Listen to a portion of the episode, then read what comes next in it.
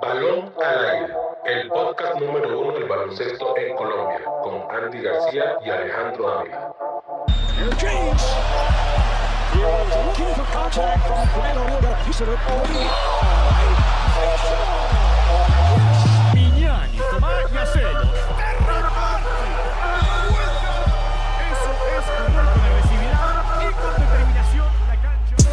Bueno, bienvenidos a Balón al Aire. En, este episodio va a analizar un poco lo que ha sido el comienzo de, la gran final del baloncesto colombiano en, su torneo clausura entre, entre Cimarrones del Chocó, que va por su tercer título, esta vez con una fuerte inversión de, de Providencia en lo económico frente a, al Super Titanes que, que ha empezado con mal pie final. ¿Cómo estás, Santi? Todo bien, Alejandro, muy bien. A todos los dice también los saludo. Espero que todo esté muy bien. Vamos entonces a analizar este final del baloncesto colombiano, a ver cómo se ve y qué, qué estamos viendo aquí. Que sí, Andy, eh, el día de hoy un partido dentro de todo, yo creo que un partido doloroso para, para Titanes, más allá del primer partido que, que lo perdió por por una diferencia considerable. Yo creo que este, en este debió ser un poco doloroso para los de Barranquilla, teniendo en cuenta que vinieron de abajo, casi lo remontan y a la final lo terminan perdiendo por, por tan solo cinco puntos, Andy. Bueno, eh, un primer eh, eh, juego el día de ayer, donde se observó, se observó obviamente que hubo un amplio liderazgo de lo que fue el equipo de Cimarrones de Providencia, Chocó también, y donde se observó que Cimarrones pues, fue mucho más equipo que Titanes en cuanto a la banca, utilizó mucho más a sus jugadores principales y también sus jugadores secundarios, todos supieron cómo aportar, supieron acoplarse a, los roles que tenía el, entrenador o que le suplió el entrenador para cada uno, y eso fue creo que parte del éxito que tiene Cimarrones en, estos, en esta final. Claro, Andy, y pues también decir que, el trabajo colectivo y la lectura del profe Jorge Carreño ha sido, eh, para, para la ofensiva de Titanos, ha sido bien importante pero también destacar que colectivamente si tú tienes también individualidades que te ayudan mucho en la ofensiva, tu equipo va a dar un, peso y, un paso hacia adelante gigante, ¿no? Eh, obviamente, o sea, te van viendo con un equipo que tiene a un Belardo, tiene a un Morrison, tiene también a eh, Charles, eh, tiene a Romario Roque, que para mí es el MVP de estas finales. Chiquillo, que está también bajando demasiado rebote, el Utero Rentería con toda su experiencia que tiene ya la parte del baloncesto colombiano y en finales del baloncesto colombiano. Entonces, creo que es un amplio eh, plantel y que el entrenador está utilizándolos a todos, no está escatimando quedándose con unos pocos o, menos, está utilizándolos a todos y eso es lo que hace la diferencia también en cuanto a Titanes, que podemos ver que, no sé, eh, el lenguaje corporal de algunos jugadores no es el mejor y pues no se ve mucho movimiento por el lado de su plantel. Sí, Andy, y bueno, tú, tú, acabaste de, mencionar los nombres del equipo de, de Cimarrones y Andy, que yo acá eh, no, lo, no estoy, eh, no estoy haciendo la pregunta, seguramente pues para ti si recae, yo sí lo, lo voy a afirmar que la verdad yo no sé si eh, si Titanes individualmente sea muy sea ya superior a, a, Cimarrones. Yo siento que individualmente tal vez Cimarrones hombre por hombre sí sean mejores jugadores tal vez sí con la admiración que le tengo, tal vez Adris de León es mucho mejor jugador todavía pese a su, a su edad que, que Hansel Latencia, que un Dominic Morrison más allá que, que haya llegado al baloncesto colombiano desconocido porque acá eh, no tenemos cultura de baloncesto y llega un gringo que no conocemos y es que es normal y tiene que empezar a destacarse. Dominic Morrison viene a ser uno, es uno de los mejores jugadores de la liga uruguaya y es ídolo de un equipo de fútbol, de un equipo como Nacional de Uruguay, que un jugador de baloncesto se destaque y sea ídolo de un equipo de fútbol, ya habla bien de, de él y lo mismo Gabriel Velardo, que hoy no tuvo una, una buena noche, pero que aparecen otros, un Charles Rose que, que, parece que no, que no, no, no lo vemos tan influyente el partido, pero que siempre te hace sus, 10, 12 puntos, tu chiquillo que ya lo remarcaste con esos rebotes siempre cruciales sobre el, sobre el final del partido, Romario también, que yo todavía no me explico cómo no lo convocaron y, y que haya otros por encima de él increíblemente en la selección, el mismo Leuterio que si hoy no, hoy no dio puntos, eh, viene teniendo una gran temporada, mismo Rainer Williams. Siempre Entonces, Eh, eh, yo creo también por lo de Titanes es no buscar soluciones desde el banco. Está como jugando como seis jugadores. Eh, Divier Pérez, que es jugador de selección Colombia, entra, juega 30 segundos. Bachi no, no está haciendo esa, esa segunda espada para Hansel, lastimosamente. Un jugador como Álvaro Peña, que, había jugado muy bien en, el año pasado con, con Cóndores y, y, después con Cafeteros para, para Tomás Díaz, es un jugador totalmente fuera de la rotación. Eh, Leider Moreno, que tiene un futuro enorme, no tampoco está en la consideración. Así que yo creo que Titanes, cuando no encuentra soluciones en sus principales figuras, por ejemplo, Zafaro, que, que estaba seco eh, y no encuentra soluciones del banco, ya sus, sus opciones disminuyen si no le das confianza al banco es plenamente lo que pues, se, se evidencia y se ve. Eh, a los titulares no le está entrando las pelotas ni los puntos que están eh, asumiendo o que quieren eh, asumir. Eh, a Yarza, por ejemplo, lo veo muy dedicado al tema de lo que es el perímetro, es su juego, pero no le está saliendo el juego de perímetro tampoco. Entonces es un tema muy difícil. Se ve a uno Clivi que también machaca solo en el poste. Eh, Soren de Luque, que de verdad, pues para mí es un jugador que tiene una capacidad atlética y física increíble, pero en la parte del baloncesto toca madurar mucho más, toca madurar mucho en el baloncesto. La parte mental tiene también que mejorarla muchísimo, tiene que trabajarla demasiado. Es algo que es evidente lo que se ve y todo lo que se, ve, eh, se puede pues, presenciar en un partido. Eh, las faltas innecesarias que se hacen, que también cometen, o bueno, baja el ritmo del equipo. Y un Cimarrones que ha salido a defender todo, o sea, ha leído muy bien a lo que es Titanes. Eh, su trabajo, bueno, no voy a demeritarlo, no lo conozco, pero tiene que haber hecho un trabajo increíble en videos también para poder leer y poder cifrar todo lo que está pasando con Titanes. Eh, están haciendo una excelente defensa porque Titanes se basa mucho en un pick and roll, un pick and pop y sucede que el poste, tanto Charles como Chiquillo, como Lebu, el que sea que está haciendo los recambios. Baker, Baker también, yo creo que fue una, un, un acierto para, para la dirigencia, para, para el cuerpo técnico de Cimarrones, sumarlo en, esa, en ese parón de, de ventanas de selecciones, sumarlo para integrar las semifinales. Yo creo que, que fue un, un, aporte bien interesante por parte del equipo de Choco Providencia.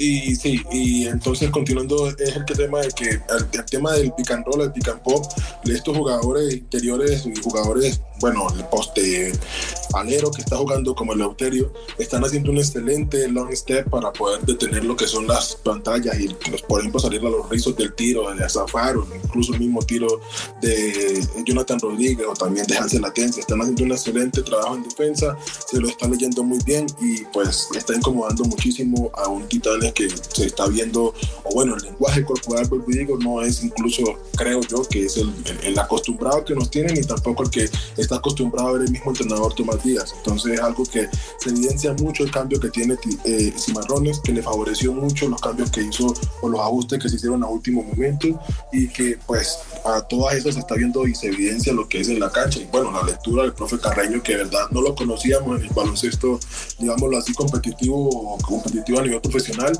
pero está demostrando que en su primer eh, eh, instancia en la, en la, liga está dando mucho Ya llegó a la final, ya con eso creo yo que es suficiente peso para cualquier otro torneo o para el nombre que pueda estar creando este entrenador.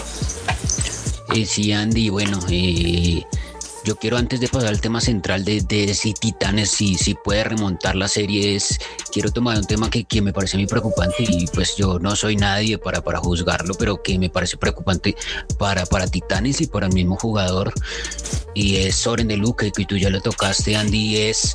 Eh, en todos los partidos hace falta una falta técnica en momentos cruciales del partido y el partido estaba a una posesión y nuevamente una falta técnica de Soren de Luco. Eh, yo no sé si tú que jugaste baloncesto has presenciado algo similar, pero es un jugador como que no controla su carácter o no. cree que los árbitros son ciegos, Exacto. cree que no, no hay tecnología para revisar las jugadas, Exacto. piensa que, que, su físico es lo, lo más importante y que puede pasar por encima de la, de, del que quiera con, con su físico, con sus gestualizaciones, gestualizaciones. No son las más acertadas porque tanto cuando tú gestualizas que eres muy inteligente, porque una jugada hizo que, que era muy pelo, muy inteligente porque, porque eh, creó una jugada ofensiva de Charles Rhodes y después terminas perdiendo el partido, pues te terminas tragando tus palabras, entonces no eres tan inteligente porque terminas haciendo una falta que compromete el equipo en, en el cierre del partido. Y son esas cositas que,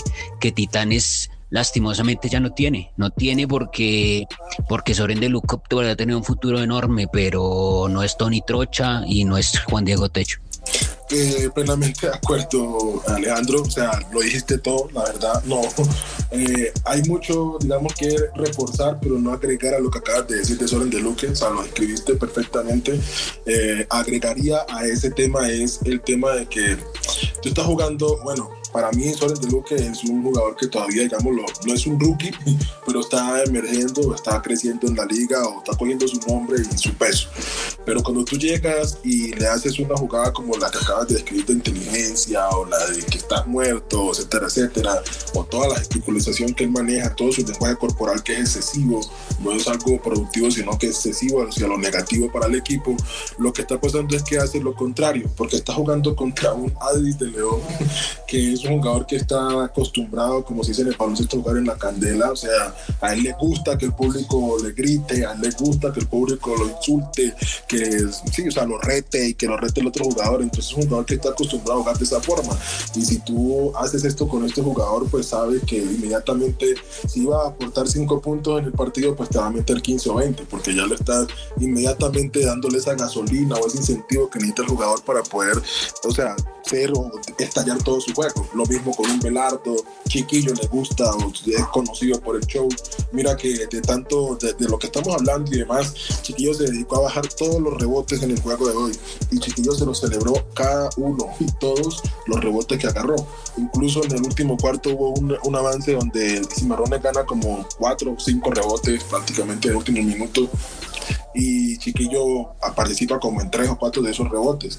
Y Chiquillo le celebra a Soren de que él ha, rescatado y ganado esos rebotes y pues ahí queda claramente que lo que estamos hablando, toda esa actitud y toda esa mala eh, gesticulización y no sé, o sea, esa falta de mentalidad que para mí es, un, es una inmadurez mental en el juego, eso no te está ayudando para nada y lo que está haciendo es ayudando al otro equipo a que crezca, porque la verdad pues Titanes, o sea, incluso Titanes tiene un estilo de juego que es rápido y a buscar el tiro. Si observamos los últimos dos juegos de la final, Titanes está jugando al ritmo de Cimarrones, no al ritmo de Titanes. Entonces es algo que hay que empezar a estudiar y empezar a como que cambie esa actitud para que pueda aportarle al equipo, porque sinceramente no le está aportando al equipo nada. Sí, Sandy, bueno, yo creo que ya, pues eh, yo creo que era algo que teníamos que decir y no es porque tengamos algo en contra de Soren, al contrario, es como, es más allá de cómo él pueda tomar las cosas y nos llega a escuchar, es para que él mejore también en, la cancha, seguramente también si mejora en la cancha mejorará como persona o, seguramente sea una buena persona y, en la cancha pues eh, consigue esa, este carácter que es tan difícil de manejar para, para cualquier entrenador y que yo creo que pues, se termina convirtiendo en un problema incluso para la química del equipo. Exacto. Y, antes de que pase ya el otro tema, te voy a decir algo y con eso terminamos ahí. Es lo que tú eres en la cancha, eres fuera y lo que eres fuera de la cancha, eres dentro de la cancha. No es más. No, no sé si tan así, porque, pero, pero bueno que así seguramente Soren sea un pelado muy joven y tenga muchas cosas como por corregir y, seguramente lo hará Andy o eso esperamos nosotros acá desde lejos por quien para, para juzgar a, Soren de Luke Andy. Ahora sí, vamos al, tema central, ya lo venimos hablando. ¿Puede Titanes remontar la serie y volver a ser campeón del baloncesto colombiano? Sí, claramente que sí, el baloncesto es muy diferente a cualquier otro deporte y el baloncesto se diferencia mucho en que, digamos que cada partido es como una historia nueva. O sea, creo que hay un golpe claro de tener la ventaja de dos juegos por delante de una serie 3, pero creo que Titanes tiene sus jugadores. Bueno, eh, Jonathan Rodríguez es campeón, campeón aquí, campeón en Puerto Rico, campeón en muchos lados, subcampeón en otros lados, selección Puerto Rico, es un jugador muy experimentado. Eh, Selen Zafar, pues, aunque es un jugador que depende mucho del tiro, es un jugador que de verdad saca su aguerrido y estuvo, bueno, ha jugado selección argentina con grandes jugadores grandes entrenadores. Entonces creo que eh, están llenos de muchos elementos que pueden eh, tomar para poder crecer y hacerlo. Creo que el tema va más en lo que incluso el mismo Soren decía, que se vea un poco más de unión en el equipo. Él lo dijo en uno de los informes de prensa, eh, que si es un problema de camerino o algo de feeling o algo así, que lo mejoren rápidamente de aquí al sábado porque pueden remontarlo. Eh, es un tema que se tiene que jugar dos partidos intensos seguidos para que puedan igualar la serie y poner un partido, no sé, a, mejor dicho, a ganarse la, la muerte. Pero pues esperemos a ver qué es lo que sucede. Es un baloncesto nuevo, pues con ímpetu viene Cimarrones y viene también ganándole a, un equipo como Titanes que pues, ha ganado cuatro veces seguidas. Eh, tiene como en un estándar altísimo donde casi que todos los equipos le tienen miedo a Titanes y ellos que vienen de golpearlo dos veces seguidas y en finales, donde eso también sube mucho el ego y sube mucho también el ímpetu. Entonces hay que mirar también eso ahí como sea. Yo creo que Cimarrones, eh, más allá que está haciendo un buen trabajo, hoy lo sufrió un poco y, yo la verdad pensé que, que Titanes le iba a alcanzar para, para empatar la serie, pero pues finalmente tuvo, tuvo mejor serie y estuvo más, más atento en, esos pequeños detalles, Andy. Pero Andy, eh, Cimarrones tiene que saber que no puede dejar que esto es como, como no puedes dejar levantar a un gigante. Si tienes un, un gigante en el piso, tienes que rematarlo porque si lo dejas revivir, seguramente te, te va a, matar. Entonces sí, Marrones tienen que ir con toda, no se puede relajar como en semifinales que, que Motilones le ganó el tercero de la serie, sino tienen que salir a ser campeón el sábado, porque si no ya, ya empiezan a pasar por la mente ciertos fantasmas de que Titanes sigue siendo el mejor equipo del baloncesto colombiano. Exactamente, y hay que pues esperar a ver cómo sale. Vuelvo digo, son jugadores de mucho ímpetu, de León, eh, Morrison, en fin. Y También campeones, Andy. Son, bueno, salvo Belardo, Adris es un jugador que, que más allá de, que Adris no necesita jugar tres años seguidos en un equipo, Adris juega en un país como República Dominicana que, que ahorita tras la pandemia juegan torneos cada dos días, cada tres días, en cada esquina, en cada coliseo de Dominicana y está acostumbrado a que, a que lo contraten para semifinales, para el último partido de la final. Exacto. Entonces, un jugador que, que, sabe para qué lo contratan, sabe que lo contratan para, para ganar, y, incluso para Carreño ha sido muy importante que Carreño mismo en el último tiempo muerto llamó a, a, Adris y le preguntó si sacaban a, atrás o adelante, y Adris le dijo, no, adelante, y ese es el liderazgo que te asume Adris, que lo mismo había, había, dicho Manuel Córdoba cuando, cuando dirigió Bucaros, que es un jugador que, que es un coach dentro de la cancha, que te hace los ajustes como jugador, entonces es bien importante, tienes un Dominic Morrison que, que yo creo que es el mejor. Si tú hiciste de Roque, para mí lo de Morrison es, si Roque es el MVP, entonces eh, Morrison yo creo que es el mejor jugador del 2021 de la Liga Colombiana, Andy, porque hoy vimos una marca super férrea de, de Jonathan Rodríguez pegadito, intentando que no lo no recibiera y si le dabas un espacio te metía de tres puntos con un pequeño milímetro que le dieras al, al bueno de Dominic te la, te la metía, como dicen popularmente. Eh, claramente, y no estoy en contra de eso. O sea, para mí, lo hablamos fuera de, micrófono, Morrison está haciendo espectacularmente un gran torneo, pero digamos lo que es su labor como... Se sale, se, sale de todo ajuste de Tomás Díaz. Yo creo que Tomás Díaz ha, hecho de todo y le das un espacio y chao. Sí, ese step back que hace para tomar el tiro, sea en media o de tres, es mortal. O sea, puede tener dos manos encima y igual te la va a meter. Pero digamos lo, lo que quiero decir es que digamos que es su rol como extranjero o como refuerzo.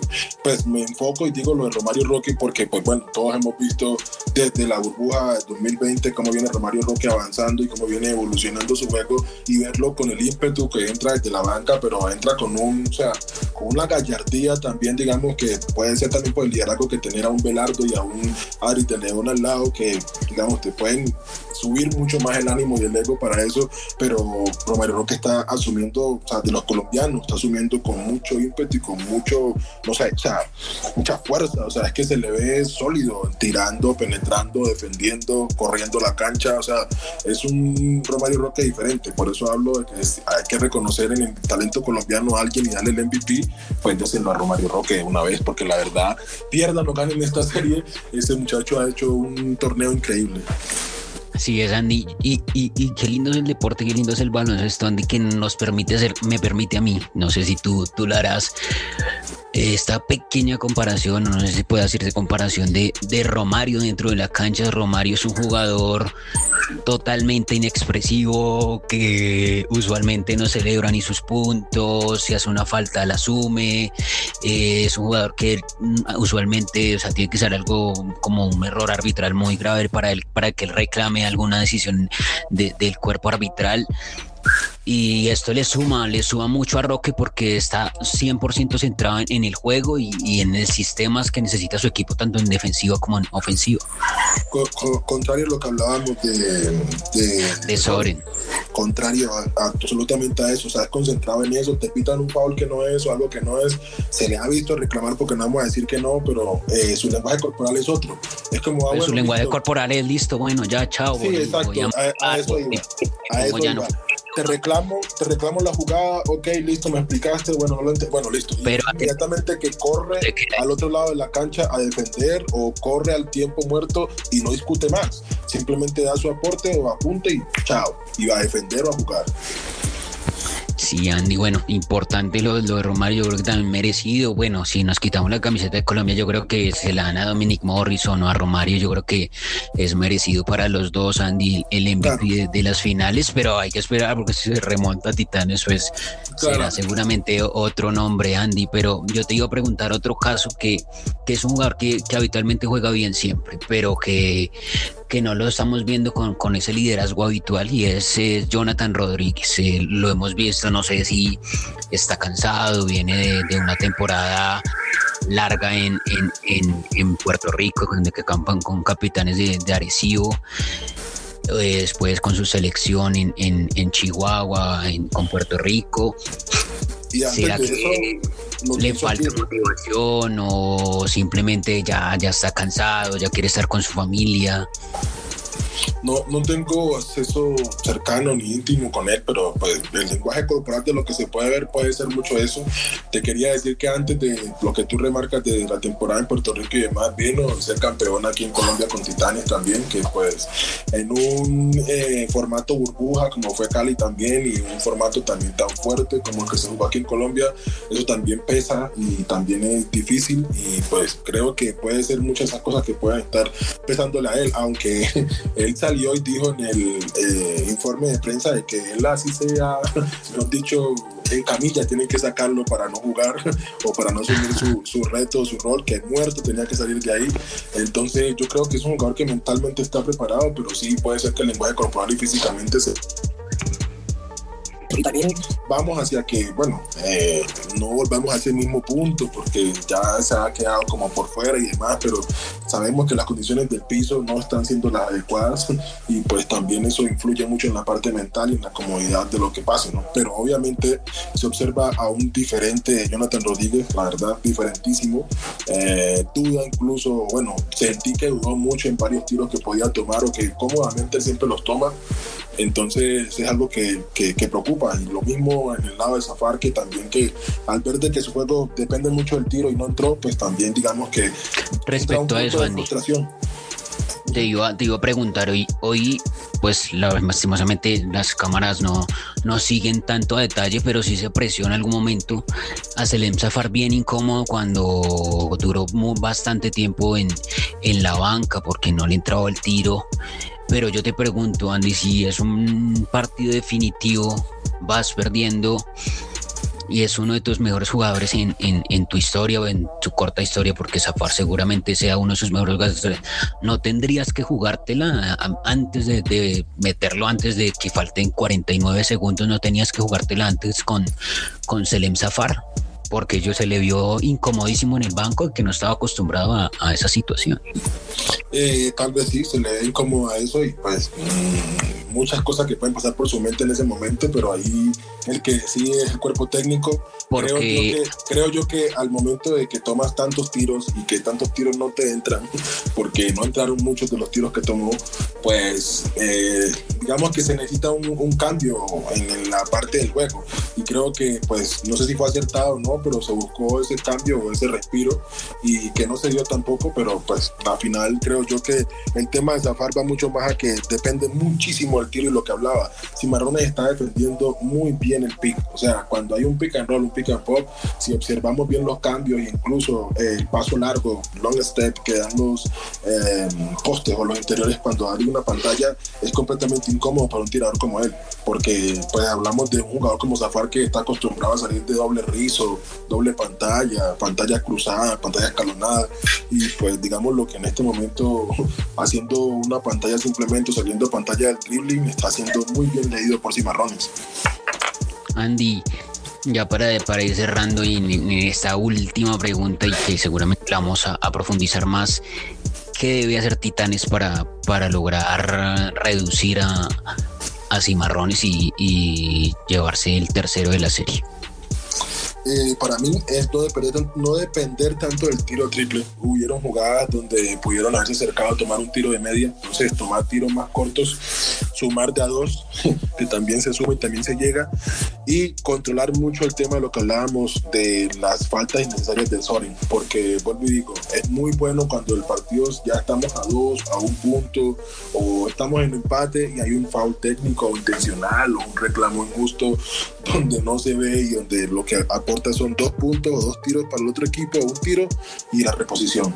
Entonces eso no, no, nos está favoreciendo mucho, no está favoreciendo mucho en esa parte a lo que es a, un, a, un, equipo como Titanes y por el otro lado le está favoreciendo demasiado a un Cimarrones que pues Cimarrones está haciendo todo lo que pues merece para ser ganador, ¿no? Y entonces también está un Cimarrones donde estamos eh, ejerciendo la presión en la defensa, donde, eh, eh, o sea, evidentemente Titanes se ve incómodo con la defensa tan fuerte como es la que se le está haciendo Cimarrones porque no está acostumbrado, digo yo, a que equipos de, no sé, la liga colombiana se le paren de tú a tú. Entonces creo que hay algo que se debe replantear para que podamos ver, digamos que, no sé, un partido más largo o la serie más larga, por así decirlo. Sí, Andy, yo creo que también tienen que subir mucho sus porcentajes de tiro. Por ejemplo, Hansel Atencia, 6, 9 puntos el día de hoy sobre el final del partido. Se acumuló, tuvo dos, faltas muy rápidas. Y teniendo en cuenta que, es una banca que no tiene confianza, tienen que, que los titulares subir considerablemente sus porcentajes. Lucena, por ejemplo, que jugó muy bien, lo, hizo 13 puntos sobre el primer partido. Ya hoy, cuando el técnico le volvió a dar confianza, ya no metió estos tiros eh, el Colombo venezolano. Y, y, ahí pasa la clave también, que tus titulares te, te metan todo o, que la banca también te aporte, porque es que la banca de, Cimarrones aporta, así sea día 2, día 4, eso va sumando en, en los registros estadísticos y, y eso no es lo que no tiene Titán, eso no es lo que no tiene Titán los rebotes. Cimarrones estamos o sea, en un punto donde se está liderando completamente toda la, la, pintura. O sea, un chiquillo que nos baja 6, 7 rebotes y esos rebotes son muy importantes porque son rebotes que le están dando 14 segundos más de posesión a un Morrison que está caliente desde el perímetro y pues va a hacer todo. Y un Adri de León que al mínimo espacio está entrando como Pedro por su casa, o sea, no está teniéndole miedo a nada ni a nadie. Entonces, la verdad que eh, es algo que tiene que mejorar mucho ese equipo y pues Cimarrones no dejarse tampoco ni tampoco bajar los brazos porque la verdad tienen ya, eh, digamos que parte de la gran tarea ya hecha, entonces hay que hacerlo ahí. Y que conste que aquí estamos hablando solamente del lado netamente deportivo, las otras cosas ya lo demás y lo dejamos a los demás y que los demás lo comenten. Sí, la verdad estoy ahí un poquito choqueado en ese último comentario, pero sí, claramente pues nos regimos al lado deportivo, la verdad pues el equipo eh, tiene una fuerte inyección económica por parte de Providencia, pero que viene también muchos fanáticos del Choco, visto en sus redes sociales pendientes de, de este equipo que sería el tercer título, más allá de que este sería un poquito compartido, no deja de ser importante también para, para Chocó este, este título si se les llega a dar y el día sábado. Para mí que, lo vuelvo y repito, Cimarrones tiene que apelar a, a, matar a Titanes en el tercer partido y no, no dejarlo revivir para, para un domingo. Un interesante sábado, ese partido va a estar muy bueno. La verdad que a mí me gustó mucho y me gusta mucho cómo están haciendo las finales. Eh, porque la verdad se ve dinamismo y se ve como la presión y la angustia también que hay que sufrir para poder ganar, ¿no? O sea, no todo tampoco es tan fácil, porque también, digamos, lo que ver partidos donde Titanes podía ganar tan sencillo o tan fácil tampoco era tan, tan agradable o tan divertido, pero digamos lo que también sufrido o que se vea trabajado también está bien. Igual, vuelvo y digo, el trabajo netamente del profesor Carreño y de Cimarrones es espectacular, por más de que no hayamos conocido, no conozcamos al profesor Carreño, que tenga más de 3, 4 jugadores que aportan o que son muy buenos en la parte individual, creo que es un entrenador que ha hecho muy buen trabajo y que pues ha trabajado, digamos, de la parte de abajo.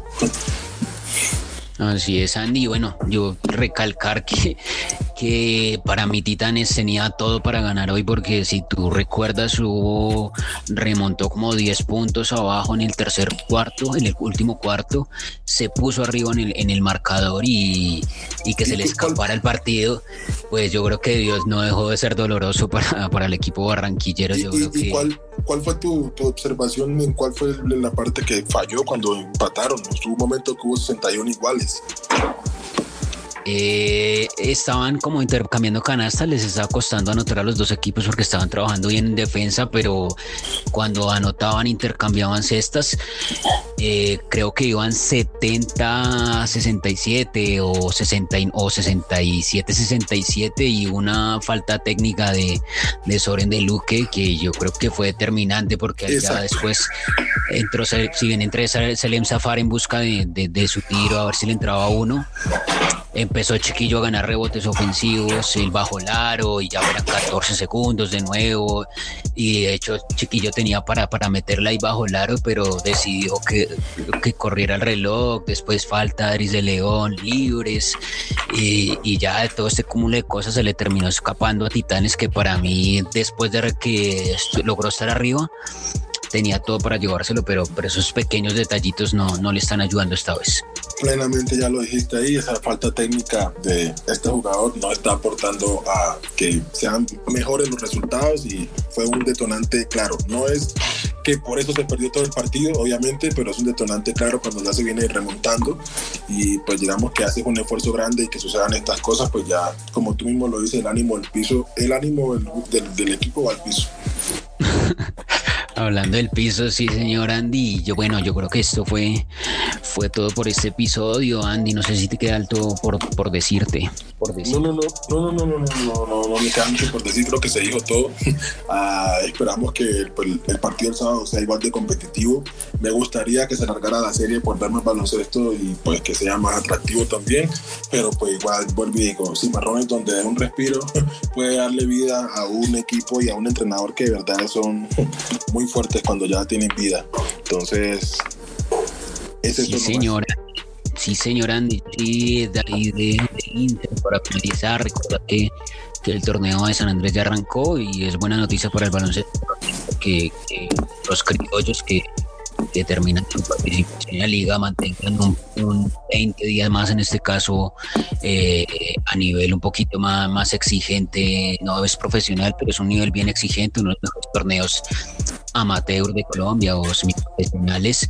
Así que la vuelta a este equipo con 10 equipos, con Barba, Brooks, Hill, Town, eh, eh, y también recordar que también se está jugando la Liga Superior Femenina, ya también en etapa de playoff, eh, y para que también estemos pendientes de, de, las chicas que vienen de conseguir oro en 3x3. Julián López, Juliani Paz, Wendy Coy y Isabel Cristina Rodríguez. Vamos a ver si podemos tener alguna de estas chicas que nos cuenten esa experiencia por aquí. Y hablando de ese tema, de lo que hablaba ahorita del torneo en San Andrés, Cliff León, eh, 24 puntos fue el MVP en uno de los primeros partidos, uno de los primeros encuentros de su equipo. Y la jugadora eh, Tania Costa, una de las ganadoras en los premios de baloncesto colombiano, Tania Costa lleva 120 puntos, 25 tiros convertidos de triple y 15 rebotes en lo que va del torneo. O sea que va on fire esta chica eh, del equipo de Deportes Medellín, Antioquia. Así es, Andy. Bueno, ahí van, estamos pendientes de todas estas, quedamos pendientes a hablar de, de, Liga Superior Femenina. Yo creo que ahorita con, con la gran final, pues estaremos con, con, eso un poco, pero si se coronó campeón, yo creo que ya, empezaremos a echarle un poquito más el ojo a, a, la Liga Superior Femenina. Andy, ¿dónde nos puede escuchar la gente y dónde nos puede encontrar en redes sociales? En YouTube nos pueden escuchar. Ahí están abiertas las puertas en YouTube, en Spotify, Apple eh, Music, Amazon Music. Estamos en Deezer, estamos en Radio y estamos casi que en todas las plataformas. Nos pueden escuchar y estamos ahí atentos. Ya pronto se vienen, creo que los video podcasts, ¿no, Alejandro?